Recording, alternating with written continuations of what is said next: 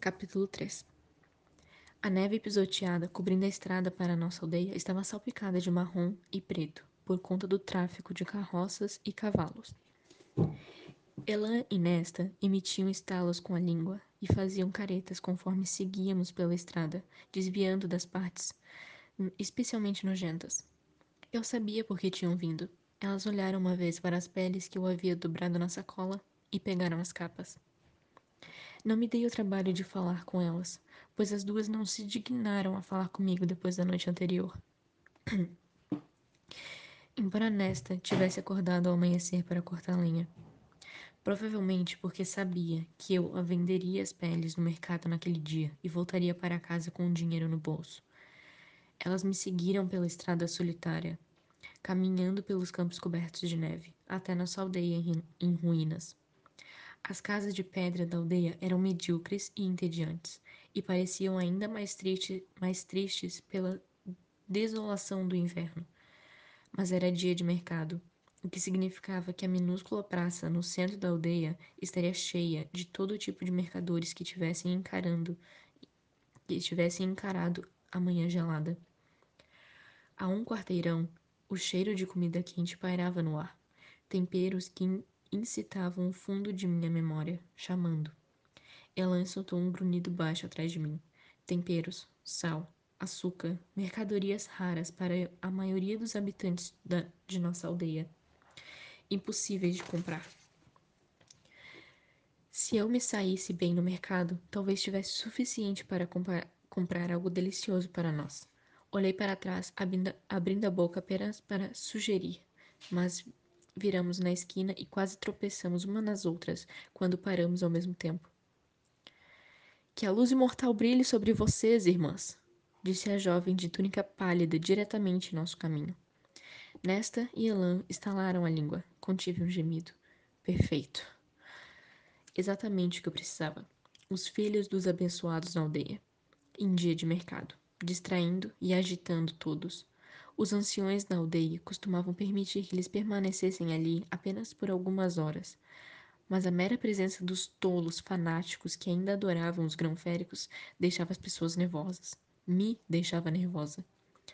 Há muito tempo, os grão-féricos tinham sido nossos senhores supremos, não deuses, e eles certamente não foram bondosos. A jovem estendeu as mãos brancas como lua, em gesto de cumprimento, um bracelete de sinos de prata, prata de verdade, lhe entraram no pulso. Tem um momento para poder ouvir a palavra dos abençoados? Não, rebateu Nesta com desprezo, ignorando as mãos da garota e cutucando Elan para, caminhar, para que caminhasse. Não temos. Os cabelos escuros e soltos da jovem reluziam à luz da manhã, e seu rosto limpo e descansado brilhava enquanto a garota abria um belo sorriso. Havia cinco outros acólitos atrás dela, rapazes e mulheres, de cabelos longos, não cortados. Todos, re... todos prescutando o mercado em busca de jovens para incomodar. Só levará um minuto, disse a seguidora, por, por, postando-se à frente de Nesta. Era impressionante, impressionante mesmo, ver Nesta ficar ereta, como uma vareta, esticar os ombros e olhar com o nariz empinado para a jovem como uma rainha sem trono. Vá cuspir suas baboseiras fanáticas para algum tolo. Não vai encontrar ninguém aqui para, conven para convencer. A garota se encolheu de volta. Uma sombra perpassou os olhos castanhos. Contive minha vontade de encolher o corpo. Talvez não fosse o melhor jeito de lidar com eles, pois poderiam se tornar um verdadeiro transtorno quando agitados. Nester ergueu a mão e puxou a manga do casaco para mostrar o bracelete de ferro ali. O mesmo que Elan usava. Elas haviam comprado adornos combinando, combinados anos antes. A seguidora arquejou, os olhos arregalados. Está vendo isso? Insistiu Nesta, dando um passo à frente. A seguidora, a seguidora recuou. É isto que deveria estar usando. Não os sininhos de prata para atrair aqueles monstros féricos. Como ousa usar esta afronta vil contra nossos amigos imortais. Vá pregar em... Eita. Vá pregar em outra aldeia, disparou Nesta. Duas bonitas e gorduchas esposas de fazendeiros passaram andando no, no, a caminho do mercado de braços dados. Conforme se aproximaram dos acólitos, seus rostos se contorceram em expressões idênticas de desprezo. Prostituta amante de féricos, grunhiu uma delas para a jovem. Não pude discordar. Os acólitos ficaram em silêncio. A outra aldeã, abastada o suficiente para ter um colar farto de ferro traçado ao redor da garganta, semicerrou os olhos, o lábio superior se afastando dos dentes. Vocês idiotas não entendem o que aqueles monstros fizeram conosco durante tantos séculos? O que ainda fazem por diversão quando podem sair impunes? Vocês merecem o fim que encontrarão nas mãos dos féricos. Tolos e prostitutas, todos vocês. Nesta sentiu para as mulheres conforme seguiam seu caminho. Nós nos voltamos para a jovem ainda parada diante de nós, e até mesmo Elan franziu a testa com desprezo. Mas a jovem respirou fundo, o rosto mais uma vez tornando-se sereno, e falou.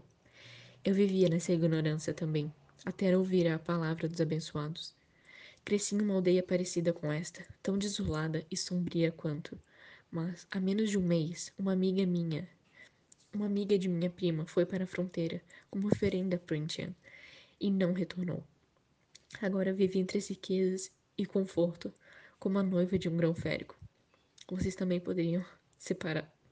Você, e vocês também poderiam se parassem por um momento para três pontinhos. não tem como não rir. Ai, Deus. Ela provavelmente foi devorada, se ser honesta. Por isso não voltou. Ou pior, pensei, se um grão férico estava realmente envolvido em encorajar a entrada de uma humana em Printian, nunca encontrei os grão-féricos cruéis.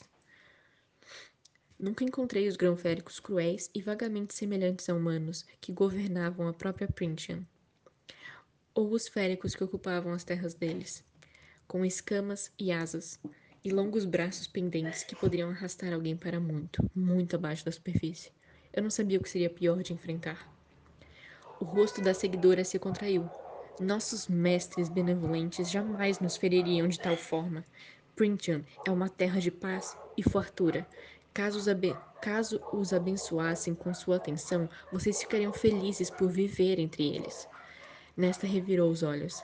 Ela lançava olhares de nós para o mercado adiante, para os aldeões que agora também nos observavam. Era hora de ir. Nesta abri a boca de novo, mas me coloquei entre elas e percorri os olhos pelas vestes azul, azul pálidas da jovem. As joias de prata, a limpeza profunda da pele, não havia outra, não havia marca ou sujeira. Você está lutando uma batalha vencida, declarei. Uma causa digna. A garota deu um sorriso beato. Dei um leve empurrão em Nesta para que saísse andando, e então falei para a seguidora: Não, não é. Pude sentir Pude sentir a atenção dos acólitos ainda sobre nós conforme caminhamos para a montanha, para a movimentada praça do mercado, mas não olhei para trás. Eles iriam embora logo, pregar em, em outra aldeia. Precisaríamos tomar o caminho mais longo para fora da aldeia a fim de evitá-los.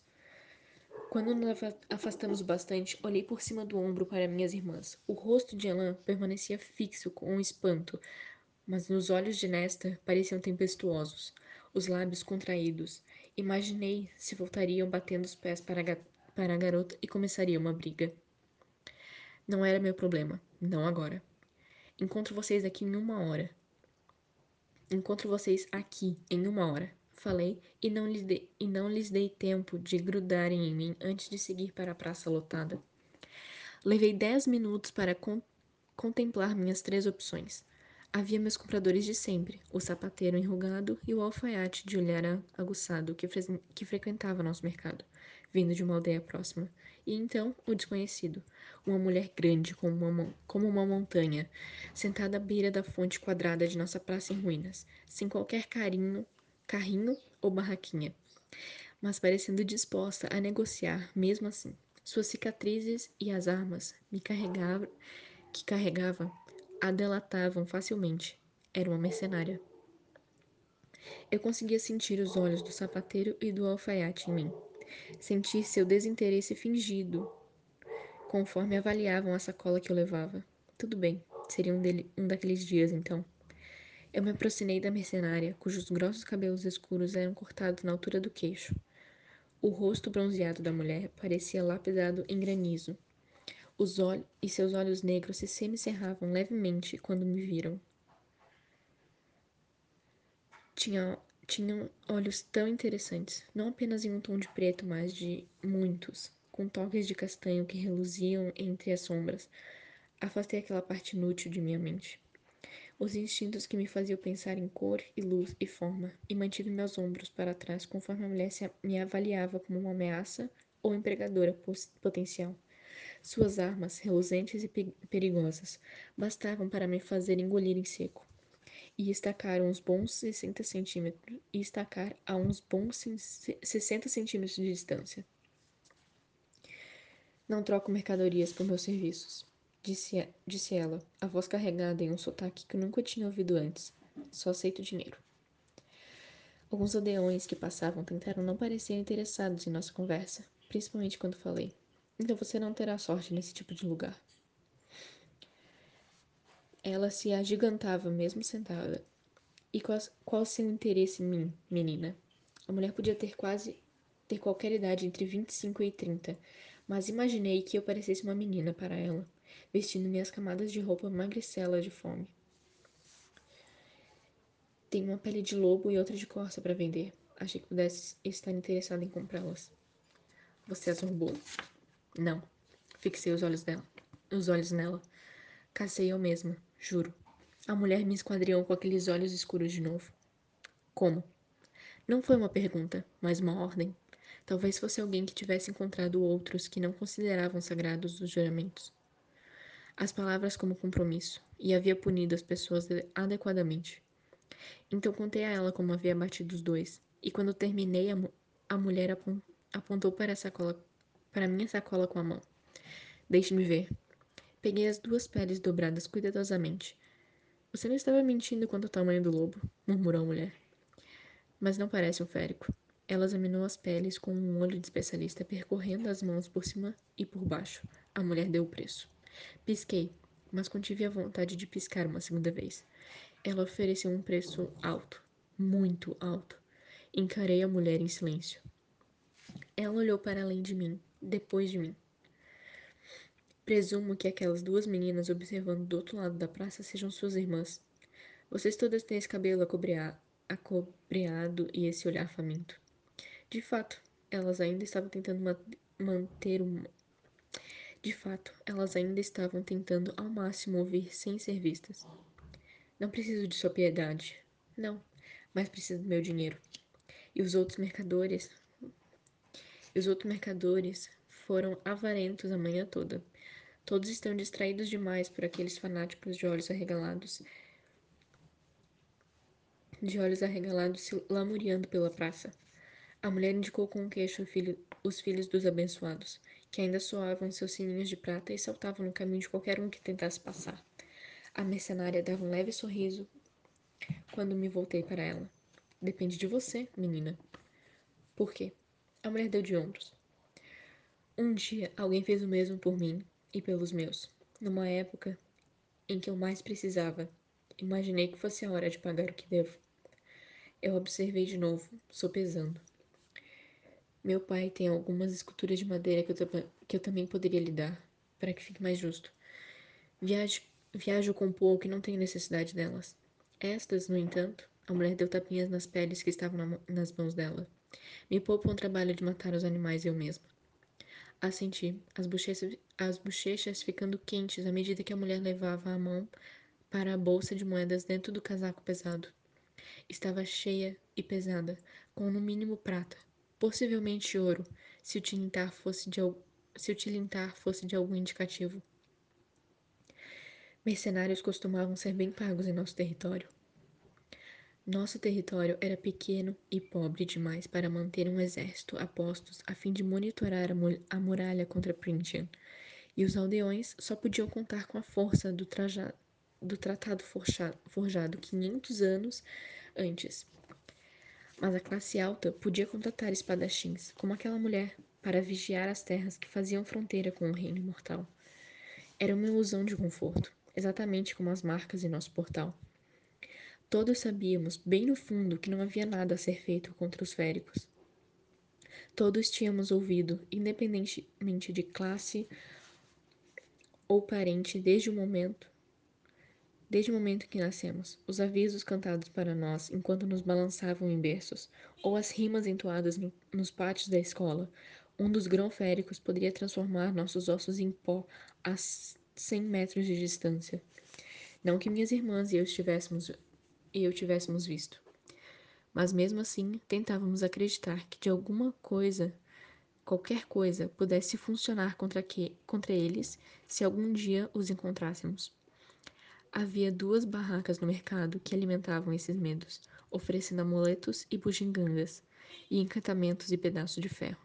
Eu não podia pagar por eles, e se, de fato, funcionassem, só nos dariam alguns minutos para nos preparar. Correr era inútil, lutar também. Mas nesta Elan ainda usava os braceletes de ferro sempre que saíam do chalé. Até Isaac tinha uma pulseira do material ao redor de um dos seus punhos, sempre escondida sobre a manga sob a manga. Ele se oferecera para me comprar uma, certa vez, mas eu recusei. Pareceu pessoal demais, muito semelhante a um pagamento, muito um embrinde permanente do que quer que nós fôssemos, do que não éramos um por outro. A mercenária transferiu as moedas para a palma da minha mão, que esperava, que esperava, e eu as coloquei no, bol no bolso. O peso das moedas lembrava de uma, uma pedra de moinho. Não havia muito. Não havia como minhas irmãs não terem visto o dinheiro. Sem dúvida, já estariam imaginando como poderiam me persuadir a dar um pouco a elas. Obrigada, agradeci a mercenária, tentando, sem conseguir, evitar a amargura na voz, conforme sentia minhas irmãs se aproximarem, como, a, como abutre circulando minha carcaça. A mercenária acariciou a pele de lobo. Um conselho, de uma caçadora para outra. Ergui as sobrancelhas. Não entre muito no bosque. Eu nem chegaria. Eu nem chegaria perto de onde você esteve ontem. Um lobo desse tamanho seria o menor de seus problemas.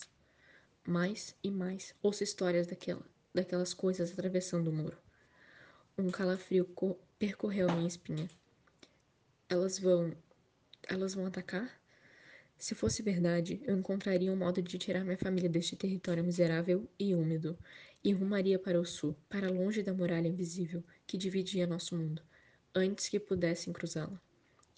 Houve um tempo, há muito tempo, e durante milênios antes disso, em que éramos escravos dos, sen dos senhores grão-féricos. Houve um tempo em que construímos para eles gloriosas e extensas civilizações, com nosso sangue e suor, construímos templos para seus deuses, para seus deuses selvagens. Houve um tempo em que nos rebelamos em todas as terras e territórios. A guerra fora tão sangrenta, tão destrutiva, que foi preciso que seis rainhas mortais oferecessem um tratado para que o massacre terminasse dos dois lados e para que a muralha fosse construída.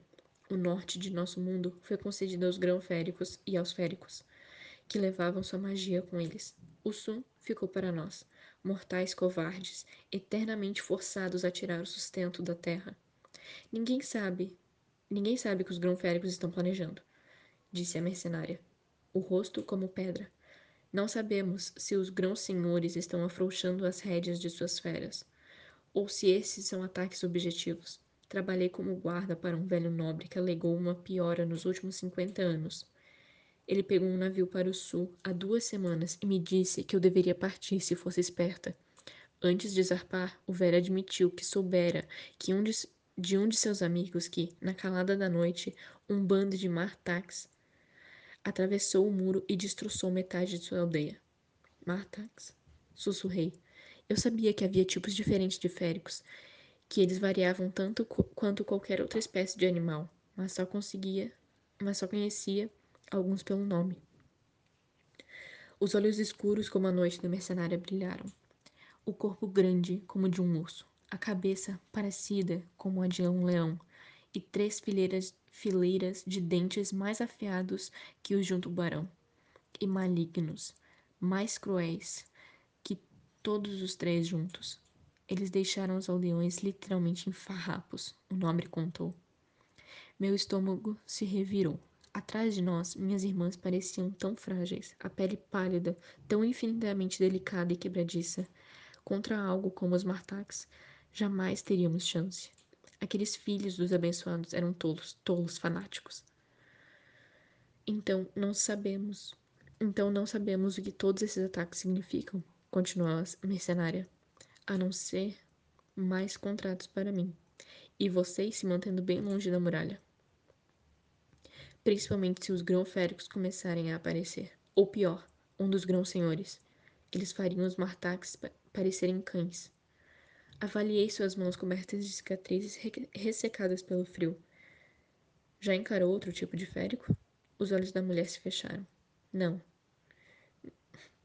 Os olhos da mulher se fecharam. Não quer saber, menina. A não ser que queira vomitar seu café da manhã. Eu estava mesmo meio enjoada. Enjoada e assustada. Era mais mortal que os martaques? Ousei perguntar. A mulher a mulher puxou a manga do pesado casaco, revelando um antebraço bronzeado e musculoso, salpicado de terríveis cicatrizes distorcidas. O arco que formavam era tão semelhante a. Não tinha força bruta ou tamanho de um artax, revelou a mulher, mas sua mordida era cheia de veneno. Dois meses foi o tempo que fiquei apagada. Quatro meses até ter forças para andar de novo. A mulher puxou a perna da calça. Lindo, pensei mesmo quando o horror daquilo se contorceu em meu estômago. Contra a pele bronzeada, as veias estavam pretas, um preto sólido, em formato de teia de aranha, que cobria suas pernas como geada. O curandeiro disse que nada podia ser feito, que tenho sorte de andar com o veneno ainda em minhas pernas. Talvez me mate um dia, talvez me deixe aleijada, mas pelo menos partirei sabendo que matei a coisa primeiro. O sangue em minhas veias o sangue em minhas veias pareceu gelar quando a mulher desceu a barra da calça. Se alguém na praça tinha visto, tinha visto, não ousou falar a respeito, ou se aproximar. E eu ouvira o bastante por um dia, então recuei um passo, me acalmando, apesar do que ela havia contado e mostrado. Obrigado pelos avisos, falei. A atenção da mulher se voltou para trás de mim. Ela me deu um sorriso levemente divertido. Boa sorte. Então a mão esguia de alguém se fechou em meu antebraço, me arrastando para longe. Eu sabia que era Nesta antes mesmo de olhar para ela. São perigosos, sussurrou Nesta, os dedos se enterrando em meu braço conforme ela continuava me puxando para longe da mercenária. Não cheguei perto deles de novo. Encarei Nesta por um momento, e depois Elan, cujo rosto ficara pálido e contraído. Tem alguma coisa que eu preciso saber? Perguntei baixinho. Não conseguia me lembrar da última vez em que Nesta tentara me avisar sobre alguma coisa. Elan era a única com quem ela se importava. São trogloditas. São tro... Oita. São trogloditas e levarão qualquer moeda que conseguirem, mesmo que seja à força. Olhei para a mercenária que ainda estava ex examinando as peles novas. Ela roubou você? Não, ela, murmurou Elaine. Um outro que passou. Só tínhamos algumas moedas e ele se irritou, mas. Por que não, Por que não o denunciou? Ou me contou? O que você poderia ter feito? indagou Nesta, com escárnio. Desafiar o homem para uma. Desafiaria o homem para uma briga com seu arco e flecha? E quem neste esgoto de aldeia sequer ligaria se nós denunciássemos alguma coisa? E quanto a Thomas Mandrai? E quanto a Thomas Mandrai? Falei com frieza. Os olhos de Nesta brilharam, mas um movimento, mas um movimento atrás de mim chamou sua atenção. Ela me lançou ela me lançou o que imaginei ser uma tentativa de um sorriso doce, provavelmente quando se lembrou do dinheiro que eu agora levava. Seu amigo está esperando você.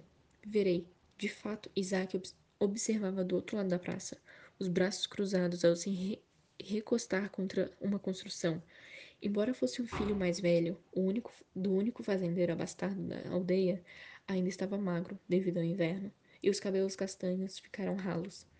Relativamente bonito, de fala mansa e o reservado, mas com um toque sombrio que nos havia traído um para o outro, aquela compreensão mútua de como nossas vidas eram desprezíveis e sempre seriam. Nós nos conhecíamos super, superficialmente havia anos, desde que minha família tinha se mudado para a aldeia, mas nunca pensei muito em Isaac, até que acabamos pegando uma estrada principal juntos certa tarde.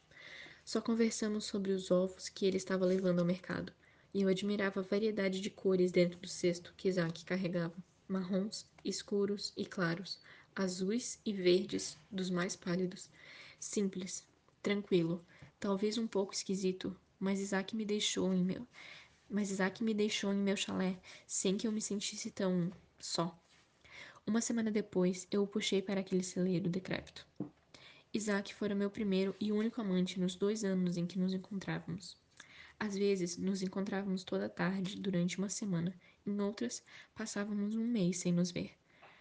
Mas era sempre igual: uma descarga de roupas jogadas e fôlegos compartilhados, e línguas e dentes. De vez em quando conversávamos, ou melhor, Isaac falava sobre suas pressões e os fardos que o pai colocava sobre ele.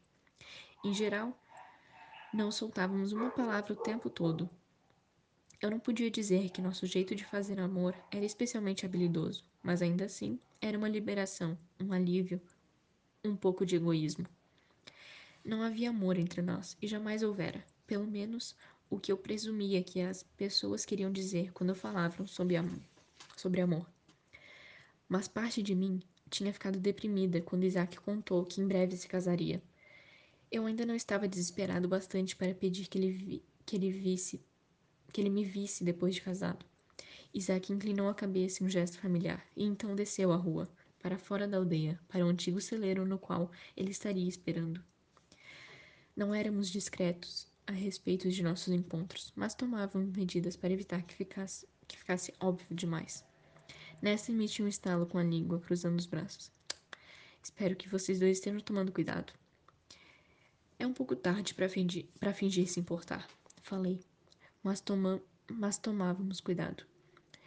Como eu não podia pagar, o próprio Isaac tomava a, mistura contraceptiva. Ele sabia que eu não tocaria de outra forma. Levei a mão ao bolso, tirando de dentro uma moeda de vinte. Ela inspirou fundo e não me deu trabalho de olhar para qualquer uma de minhas irmãs quando coloquei a moeda na palma da mão dela e falei: Vejo vocês em casa. Mais tarde, depois de jantar mais cervo, quando estávamos todos reunidos ao redor da lareira para um momento tranquilo antes de dormir, observei minhas irmãs sussurrando e rindo juntas. Parte de mim sempre as invejou pela proximidade. Tinham gastado até o último centavo do que dei a elas, em que eu não sabia, em que eu não sabia, embora Elaine tivesse trazido um novo cinzel para os trabalhos em madeira de nosso pai. O manto e as botas pelos quais haviam choramingado na noite anterior haviam sido caros demais, mas não, mas não briguei com elas por isso não quando nesta saiu uma segunda vez para cortar mais lenha sem que eu pedisse. Felizmente, elas evitaram, evitaram outro confronto com os filhos dos abençoados. Meu pai cochilava na cadeira, a bengala sobre o joelho retorcido. Era um momento tão bom quanto qualquer outro para tocar no assunto de Thomas Mandrai com Nesta. Eu me virei para ela abrindo a boca. Mas um rugido quase insur, insu, ensurdecedor ressurressou. Eita, calma. mas um rugido quase ensurdecedor ressoou, e minhas irmãs gritaram quando a neve interrompeu na sala. E uma silhueta enorme, grunhindo, rugiu à porta. Surgiu à porta.